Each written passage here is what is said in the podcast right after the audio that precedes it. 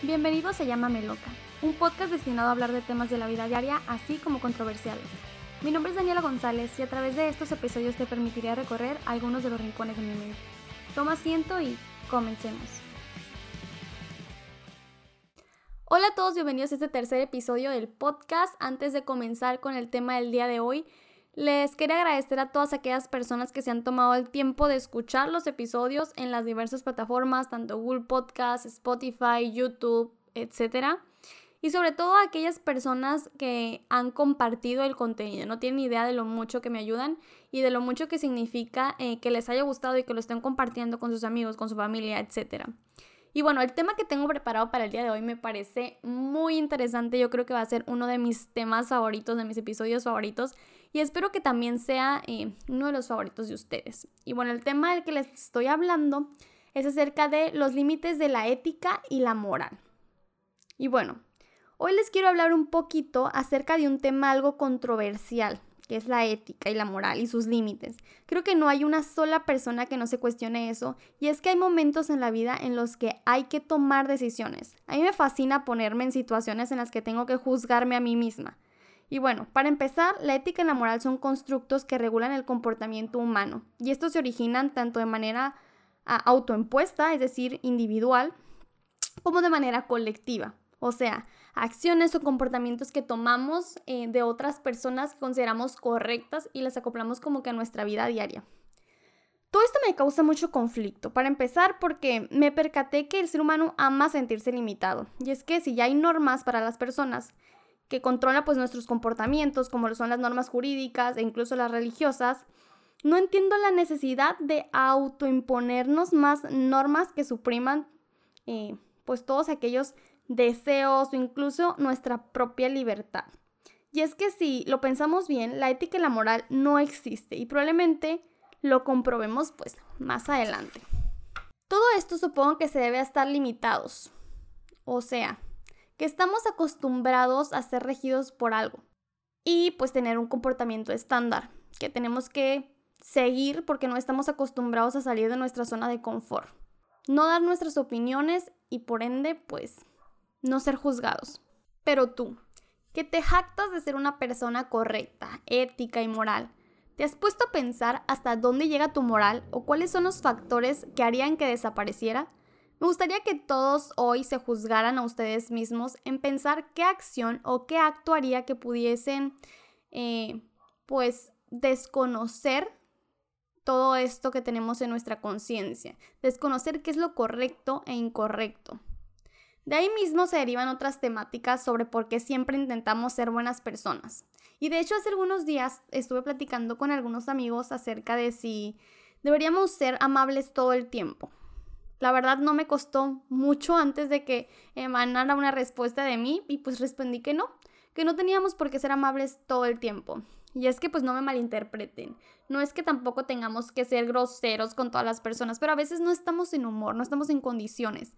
Y como les dije en episodios anteriores, pues tenemos que aprender a llevar esas emociones. Si bien no te vas a desquitar con los demás acerca de las cosas malas que te suceden, pues tampoco te vas a limitar y te vas a forzar a tener cierta actitud con el resto del mundo únicamente por cumplir con un simple estándar social. En el episodio pasado hablé acerca de cómo no deberíamos de reprimir nuestras emociones. Si no lo has escuchado, está muy interesante para que después de terminar este episodio lo cheques. Y bueno, creo realmente que si no te sientes con ganas de sonreír todo el tiempo, de saludar a la gente o de simplemente platicar o estar en un grupo, no deberías obligarte a hacerlo. Por ende, tampoco deberías reprocharte estos sentimientos y esa falta de ganas de convivir con los demás.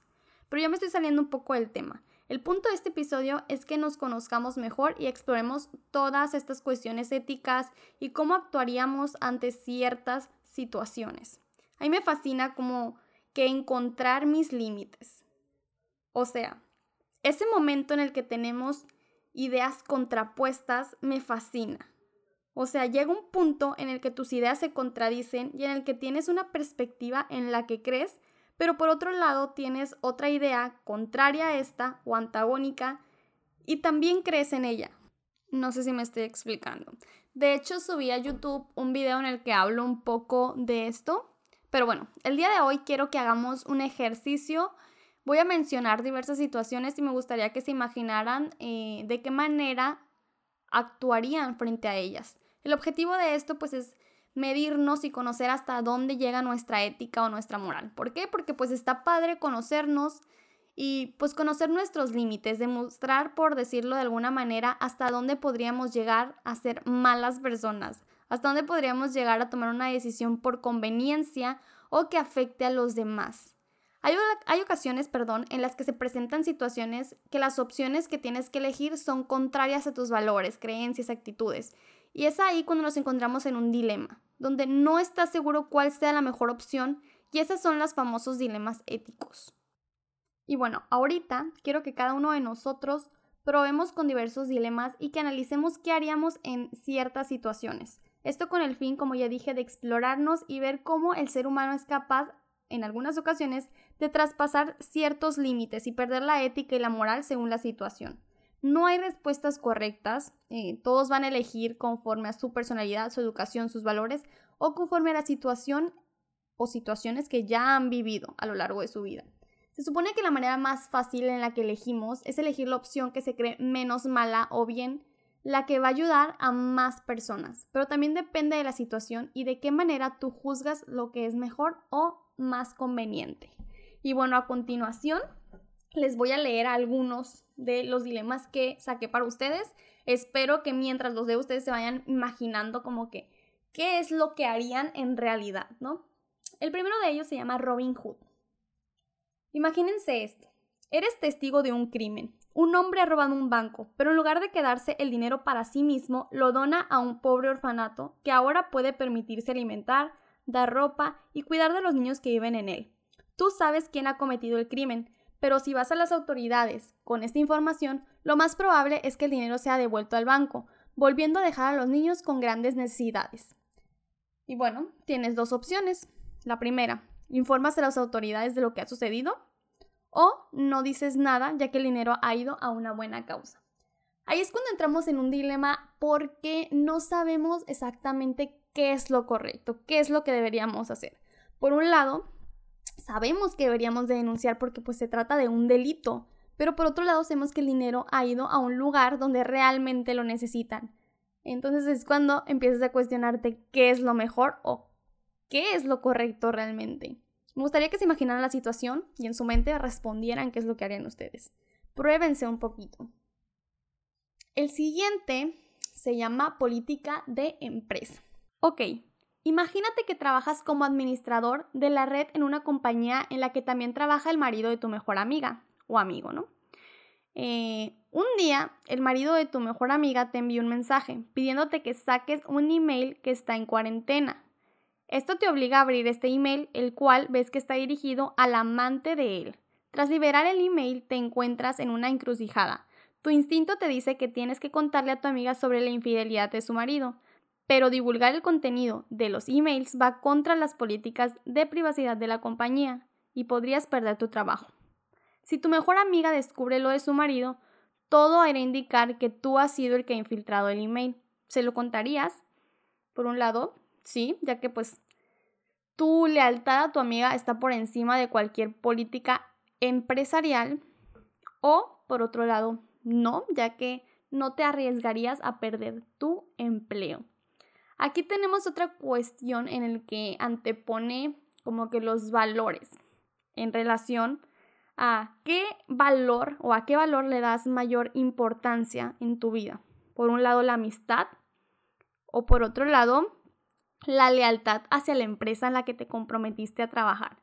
Son dos cuestiones, eh, pues aparentemente es fácil decir que le dirías a tu amiga, pero también hay que tener en cuenta que si le dices a tu amiga pierdes tu trabajo. Entonces hay algo que afecta directamente tu vida que te hace cuestionarte qué es lo mejor. Ahí es donde vemos qué tipo de personas somos, a qué le damos más valor, a una amistad o a una estabilidad económica también depende de muchos factores, ¿no? También depende si tienes una familia que mantener o si es tu primer empleo, si ya tienes muchos años en la empresa. Entonces, eso es importante tener en cuenta. Depende de todos los factores que se adentren o que se vayan agregando a la situación, puedes cambiar de opinión. No es una opinión definitiva, una situación o una respuesta definitiva. En el tercer dilema ético ya nos encontramos con una situación que puede ser considerada un poco más egoísta, por decirlo de alguna manera.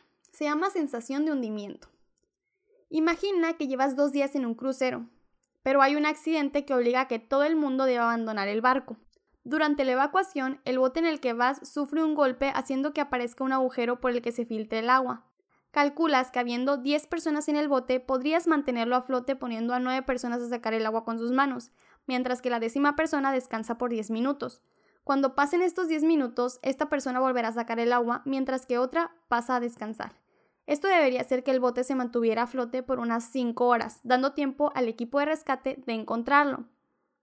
Mientras disfrutas de tu primer descanso de 10 minutos, ves que el bote de tu mejor amigo tiene 9 personas y este te hace señas para que nadie se hace su bote que es más seguro. Si decides abandonar el bote, calculas que solo podrán aguantar a flote durante solo dos horas en vez de cinco, haciendo que la probabilidad de que tus acompañantes desciendan, pero asegurando la tuya. ¿Qué harías? A. Quedarte en el bote y esperar a que los puedan rescatar en cinco horas antes de que su bote se hunda y se ahoguen todos. O B cambiar de bote y esperar que tus compañeros sean rescatados en dos horas.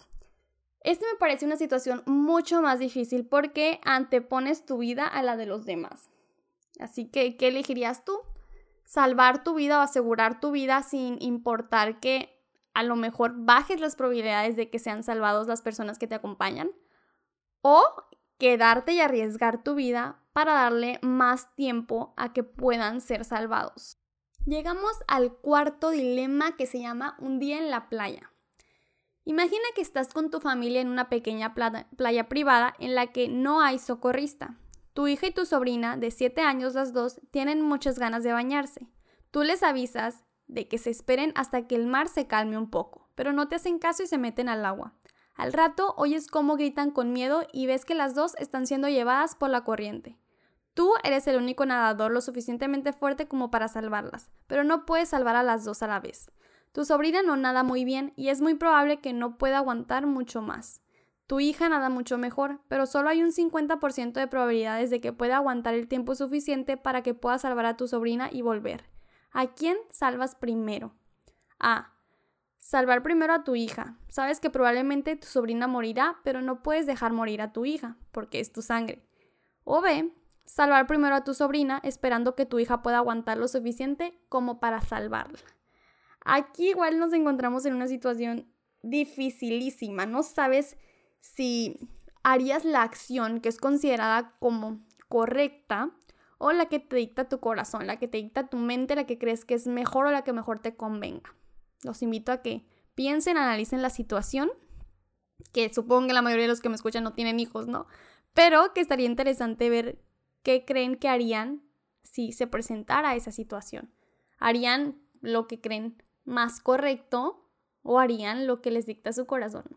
Y bueno, para terminar les quiero hablar del último dilema, que es el más famoso que existe, y es el dilema del tren o del tranvía, en el cual pues tenemos este tren que va a toda velocidad y sin control, y en la vía se encuentran cinco personas amarradas. ¿Por qué están amarradas? No sé, no tengo idea, si son los dilemas de raros.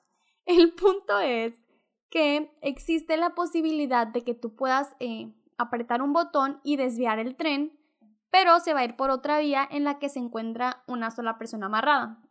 La mayoría de la gente cuando les plantean este dilema, pues elige o prefiere eh, acabar con la vida de una persona, acabar con la de cinco, entonces la mayoría aprieta el botón. Aquí cuando nos cuestionamos que pues realmente sería acabar con una vida y si existe eso de que acabar con una vida vale menos que acabar con la de cinco. Entonces, eh, este dilema lo estudiaron diversas personas y les parecieron pues que no era tan difícil, no realmente, porque no tienes como que un papel muy activo dentro de la situación. Por lo que eh, propusieron o hay una modificación acerca de este dilema en la que eh, tú te encuentras fuera del tren.